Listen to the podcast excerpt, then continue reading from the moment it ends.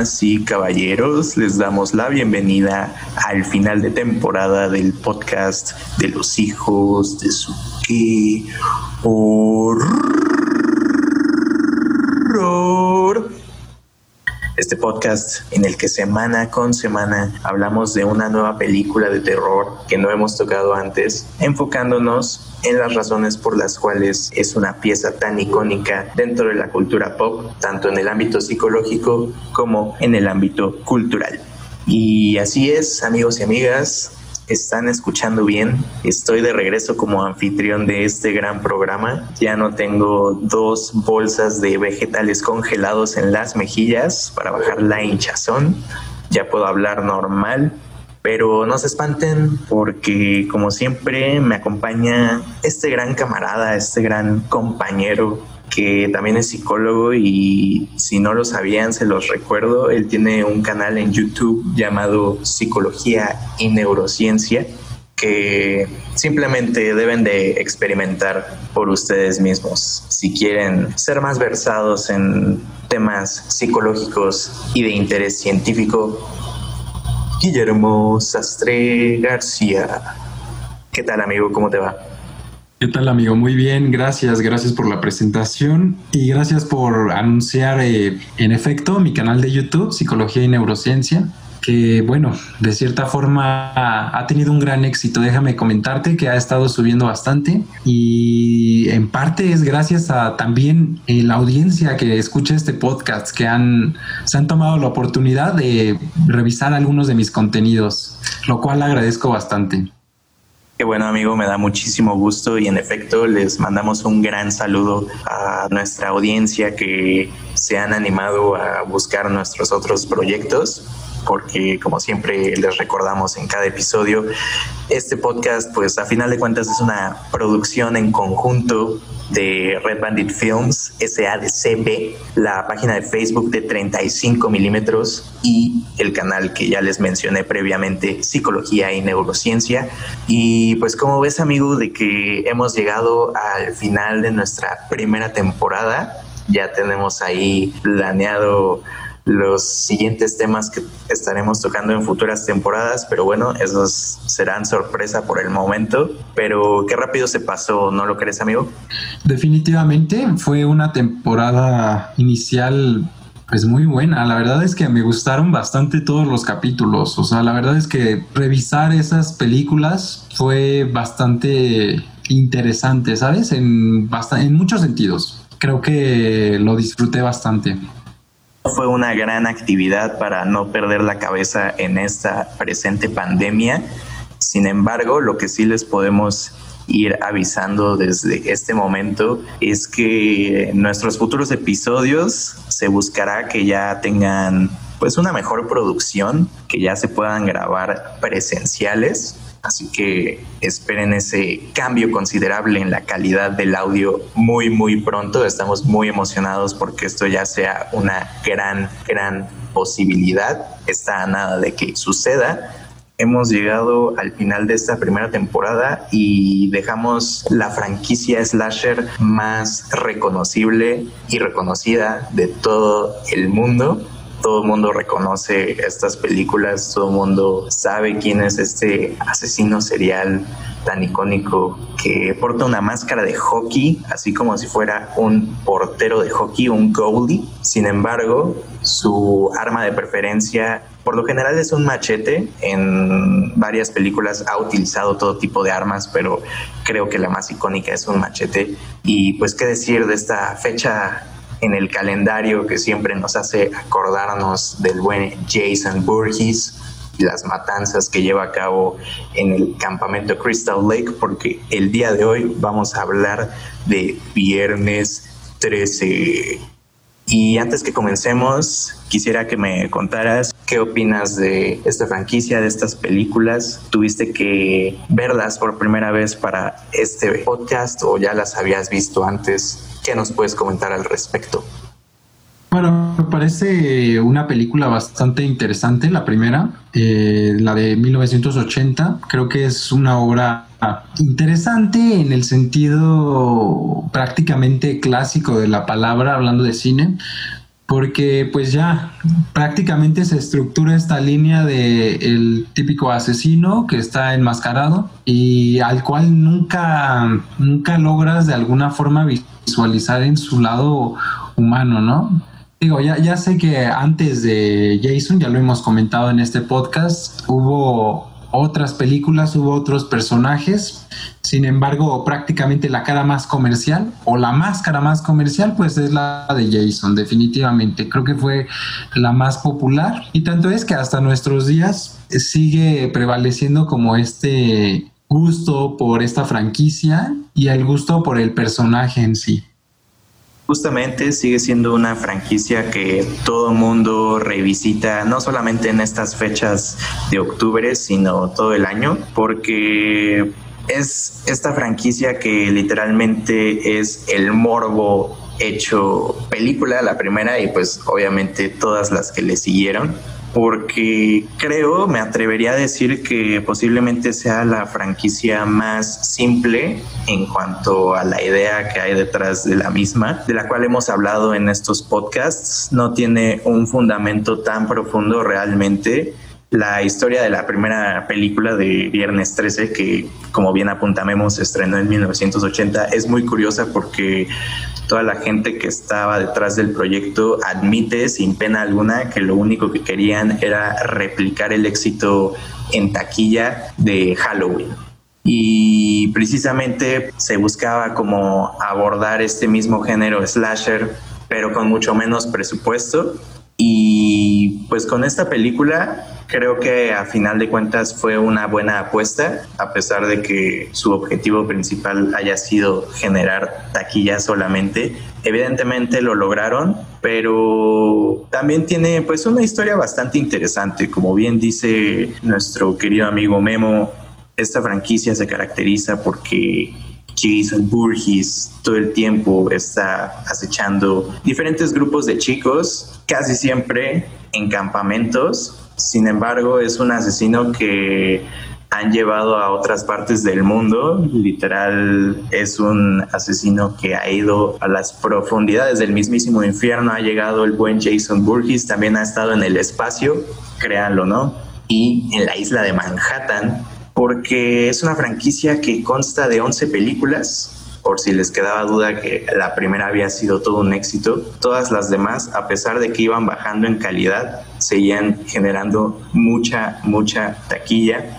Y pues vaya, esta primera película no muchos saben y es una buena trivia saber que en esta primera película el asesino que lleva a cabo todas estas horribles ataques en contra de los consejeros de un campamento que se están preparando para recibir la nueva temporada de chicos. El asesino no es Jason. Creo que es una película muy graciosa porque aquí es una doñita, literalmente es una doñita asesina que es Pamela Burgess, que es la mamá de Jason. Y la historia es que Jason se ahogó en el lago de ese campamento, el campamento Crystal Lake, porque pues era un niño con necesidades especiales y todos los consejeros del campamento le dejaron de poner atención y no hubo nadie que pudiera salvarlo de ahogarse en ese lago, por lo que su mamá perdió la cabeza. Y cada viernes 13, que es el cumpleaños de Jason Burgess,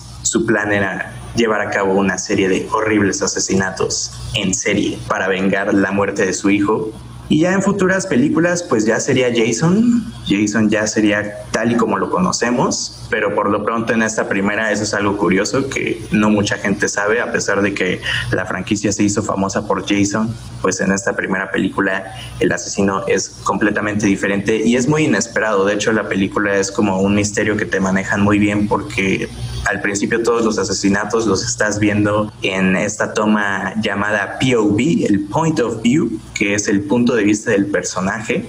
Es decir, tú estás como en los zapatos del personaje mientras está llevando a cabo todo esto. Y ya casi al final es cuando se revela que, en efecto, quien estaba llevando a cabo los asesinatos es la madre de Jason Burgess, Pamela, porque quería vengar la muerte de su hijo. Y pues cuéntame amigo, ¿qué piensas tú de esta ahora icónica primera entrega de Viernes 13? Bueno, definitivamente es un personaje interesante en el sentido psicológico de la palabra. Creo que es un personaje, pues de alguna forma, muy vulnerable. Es decir, en el momento en el que él se ahoga y así, eh, prácticamente te denota una sensación de vulnerabilidad, porque en efecto, como tú bien lo mencionaste, Jason padeció de hidrocefalia, y además te da a entender que tiene este tipo de problemas derivados de cierta discapacidad intelectual. Entonces, pues el primer acercamiento pues es negativo en el sentido de que es hasta ilógico, ¿no? Hasta enojo. O sea, ¿cómo, cómo es posible que no le pongan atención a, a un niño que tiene este tipo de, de problemáticas, ¿no? O sea, e-, ese es el, primer punto. Si te das cuenta, si, si no hubiera existido este, vamos a decirlo, desliz por parte de las personas que estaban cuidando el lago, pues no hubiera sucedido nada de lo que ocurrió en la película, amigo.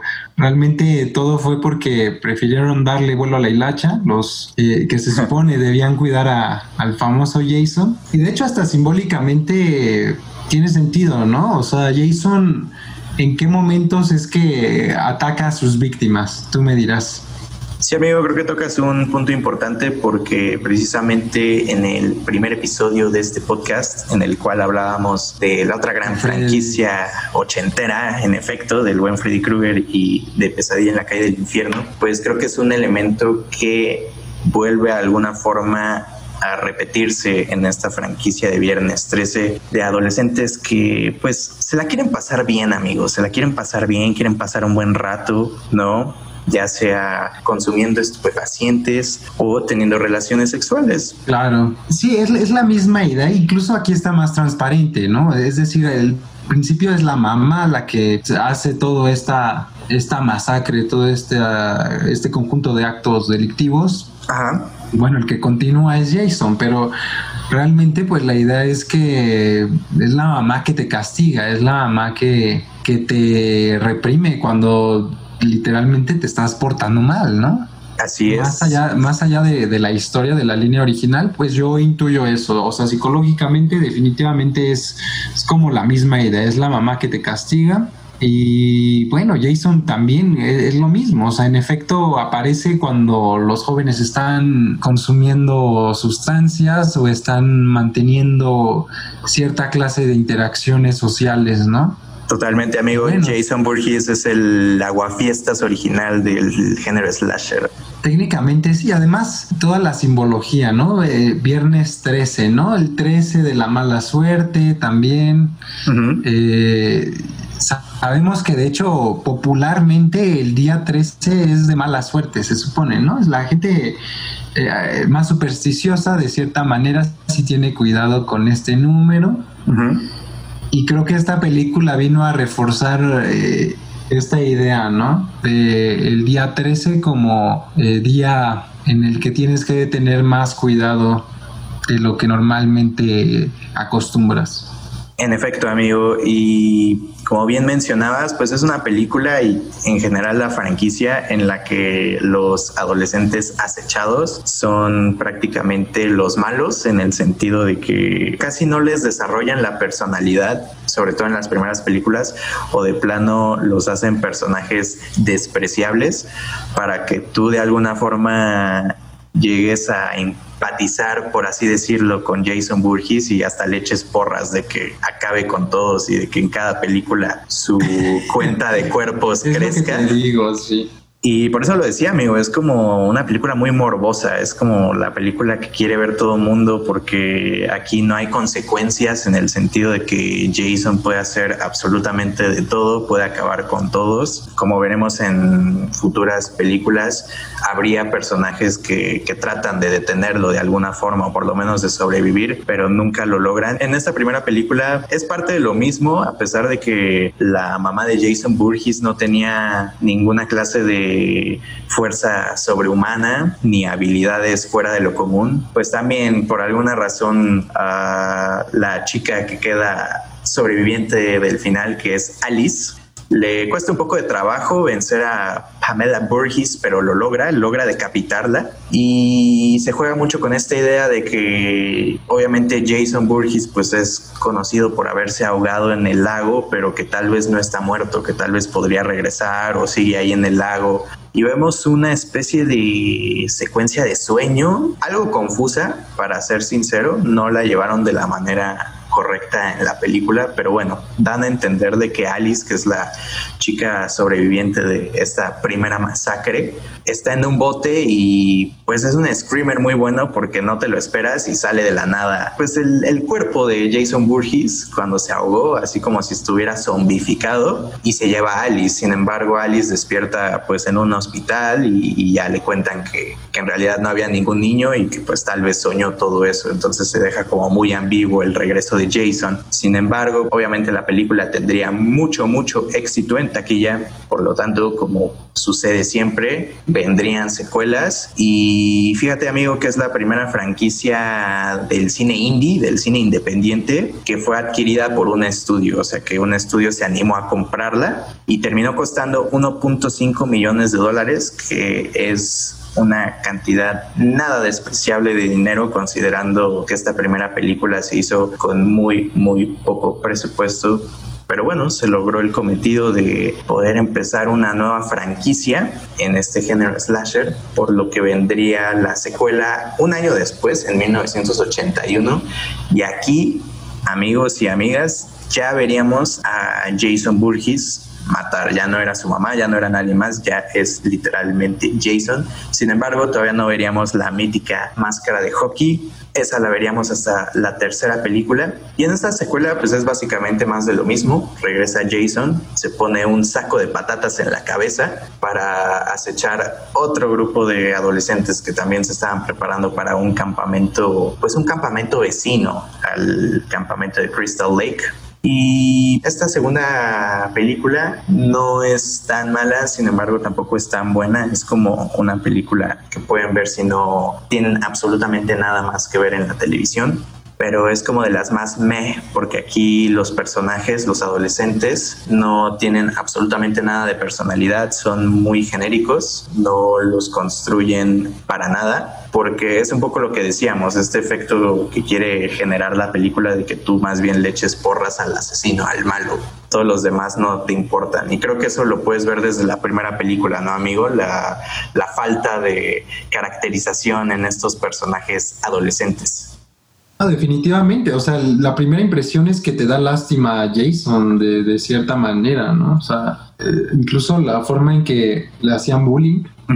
O sea, literalmente la película sí está direccionada para que estés viéndola desde esta perspectiva, desde esta eh, visión del, del protagonista, aun si es el antagonista de la historia. De hecho, incluso a veces eh, me he preguntado si realmente Jason es el verdadero antagonista, siendo que en efecto todos en las películas de Jason son personajes muy negativos. Realmente no hay nadie bueno en esas películas.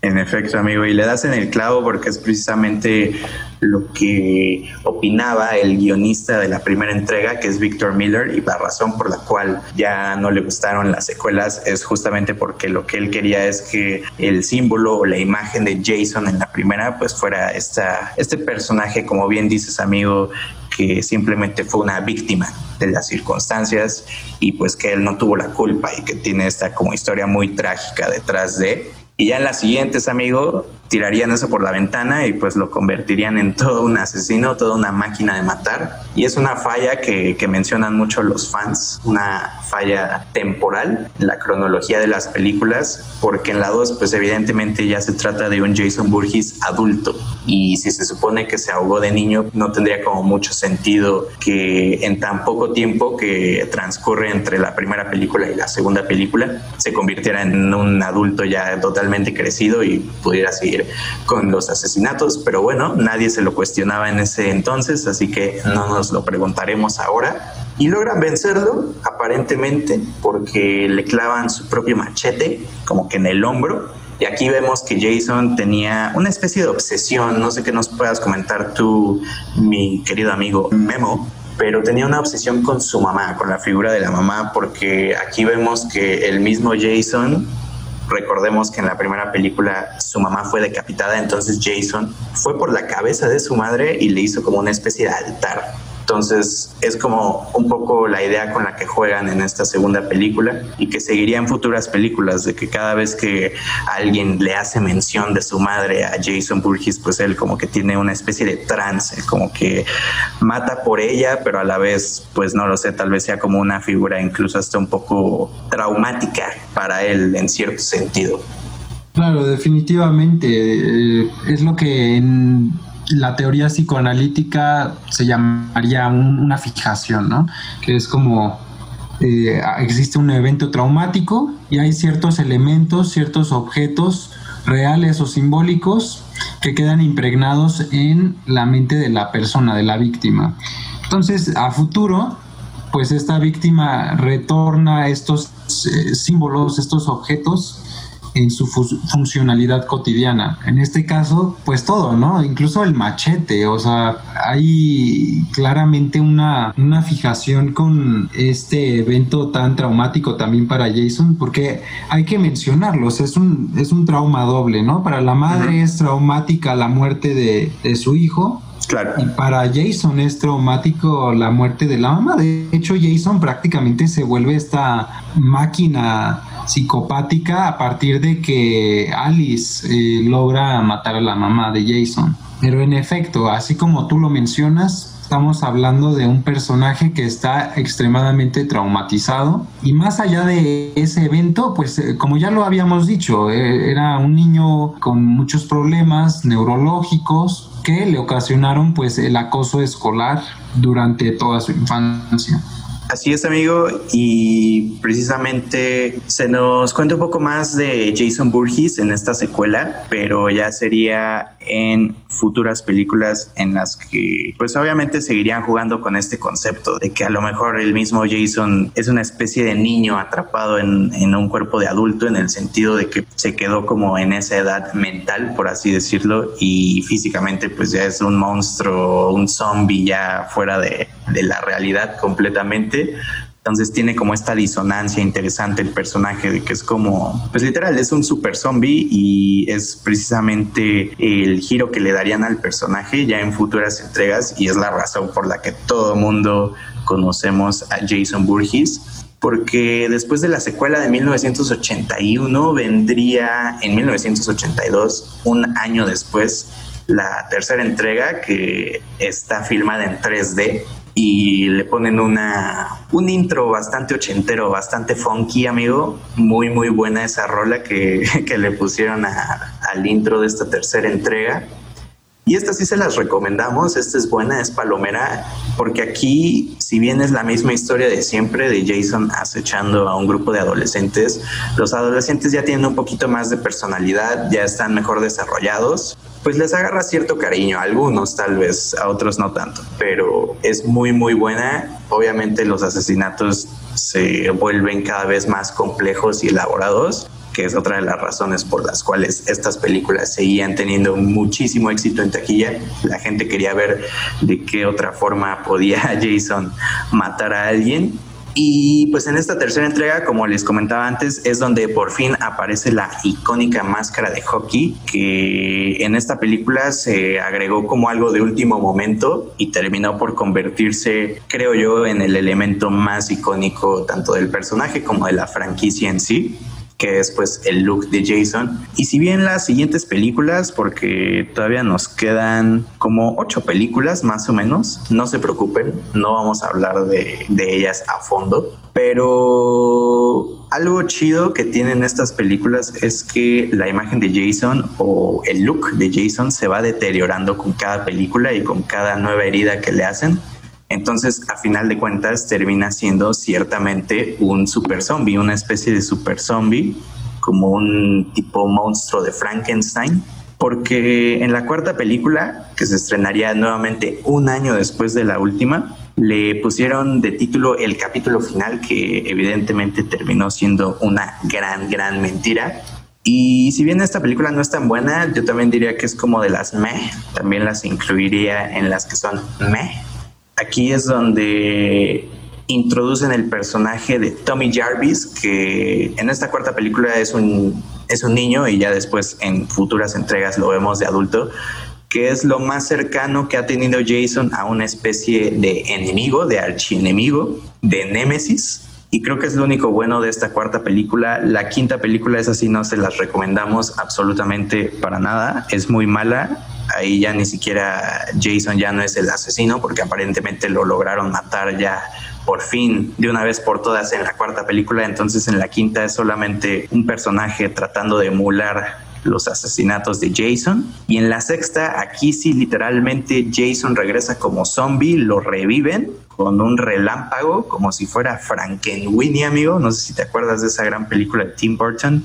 La verdad no, amigo, no en este momento. Es de un chico que revive a su perro, se las recomendamos. Jason revive y esta sexta película, a pesar de que ya para hacer tu sexta película dentro de la franquicia, pues es porque ya ellos tenían súper, súper claro cuál era la fórmula para que estas películas tuvieran éxito y qué es lo que quería ver la gente y que no importara qué tan ridícula se ponía la historia, posiblemente iban a seguir siendo un éxito en taquilla porque la gente lo único que quería era ver a Jason volverse loco, darse un absoluto festín de sangre. Y aquí incluso le meten una, en la sexta película le meten un intro como estilo 007, pero de Jason. Entonces ya es como una especie de gag con el que explican perfectamente cómo es la película que estás a punto de ver. Y sin embargo, la sexta es buena, esa sí se las recomendamos, es muy divertida. Pero ya las que quedan, amigo, esas sí no las podemos recomendar en lo absoluto, ya son terribles.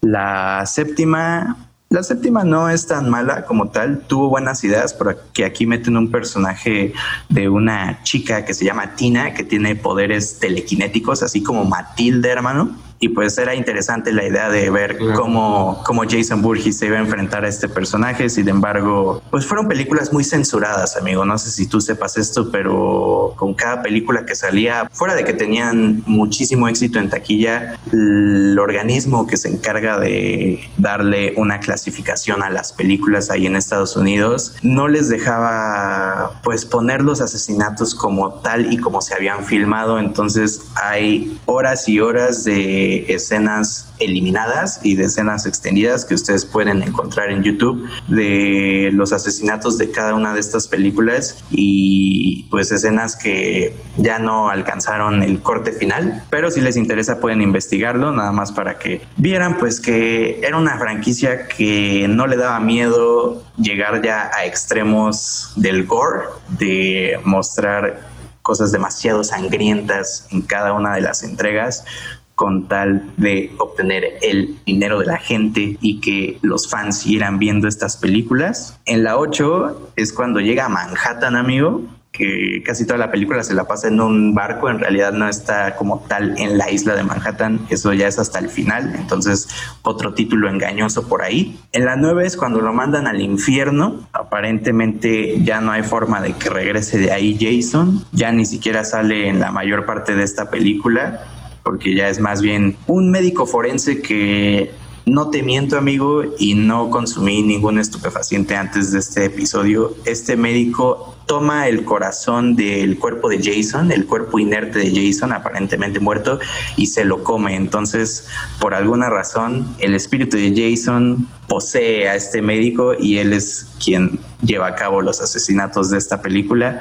Y por último, amigo, como pasó en muchas de las franquicias exitosas, no solamente del terror, sino en general, llevaron a los personajes a la última frontera, amigo, al mismísimo espacio exterior, con Jason X, en donde a Jason pues se lo llevan prácticamente congelado a una base espacial y pues obviamente despierta y lleva ahí a cabo todos sus asesinatos, pero ahora de una manera mucho más futurista y pues en un nuevo entorno que, que, Jason no conocía antes, ya no era el típico campamento y pues en una parte incluso hasta lo reconstruyen y lo convierten en una especie de Terminator, amigo, entonces ya esta franquicia ya no tenía límite alguno. No, ya definitivamente ya estaba en otro nivel esto, ¿eh? Así es, amigo, y pues vendría un remake, un reboot y a pesar de que la película no es buena, como tal, no les podemos decir que sea de las mejores de la franquicia porque la verdad es que es bastante mala.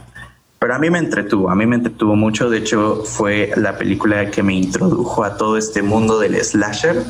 Y pues vaya, yo me sentía realizado de poder ver una película así a la edad de aproximadamente 12 años. Restenle o súmenle pero es una franquicia que últimamente ha estado en el aire. No se sabe qué, se va a hacer con ella porque traen ahí algunos problemas pues con la, propiedad de, de, quién, quién es realmente quien tiene los derechos de no solamente el nombre de Viernes 13, sino que del mismísimo Jason, porque a estas alturas es un personaje tan icónico que ya ha aparecido hasta en videojuegos también, ya tiene cómics ya es una parte imborrable de la cultura popular, pues se sigue, se sigue disputando en el ámbito legal para poder llevar a cabo nuevas películas y esto llevó a los fans de la franquicia, a los fans de Hueso Colorado de Viernes 13, a crear sus propias películas y crear sus propios cortometrajes. De hecho, hay unos muy buenos en YouTube, eso sí se los recomendamos.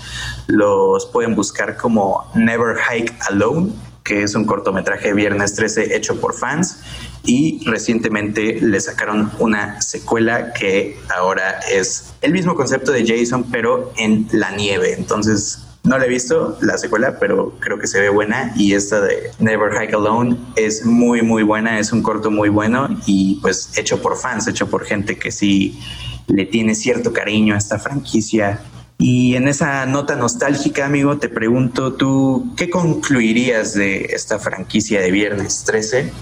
Bueno, que es una franquicia bastante clásica.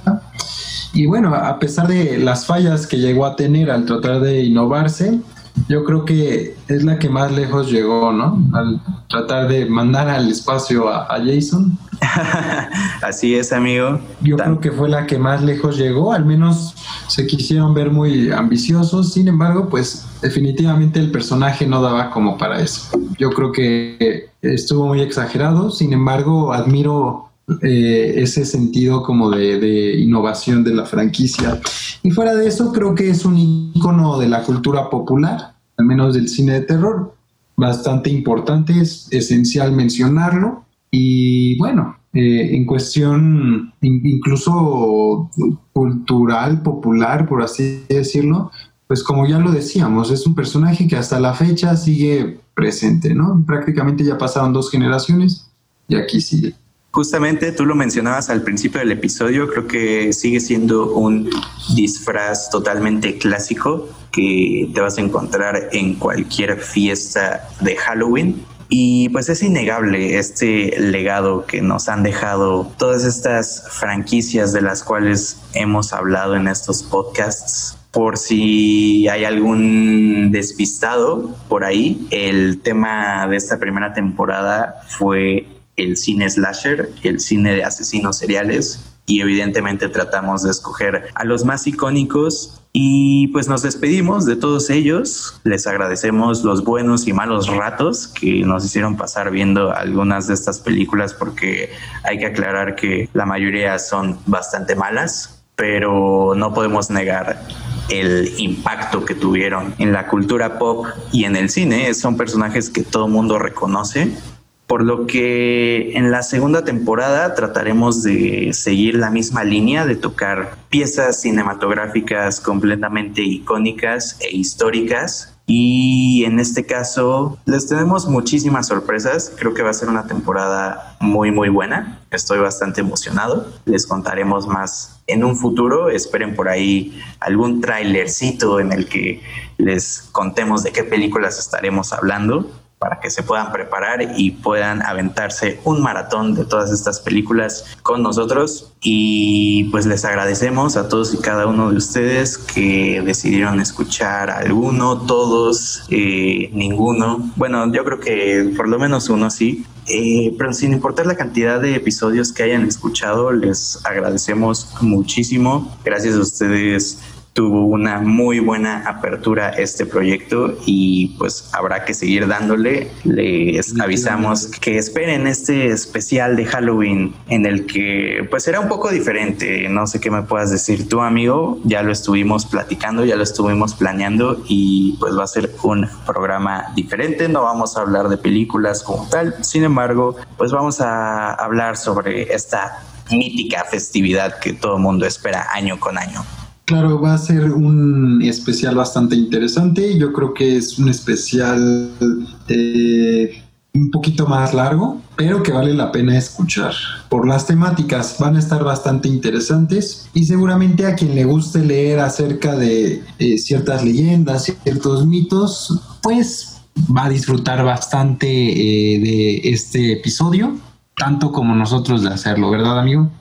Totalmente, totalmente, mi hermano. Nuevamente les agradecemos por haber escuchado este episodio. Les recordamos que mientras regresamos con la segunda temporada de Los Hijos de su Horror disponible en Spotify, en Anchor, en Apple Podcasts, en cualquier plataforma de podcasting en el mundo, pues también tenemos otros proyectos de los cuales ya les hemos platicado un poco en este programa.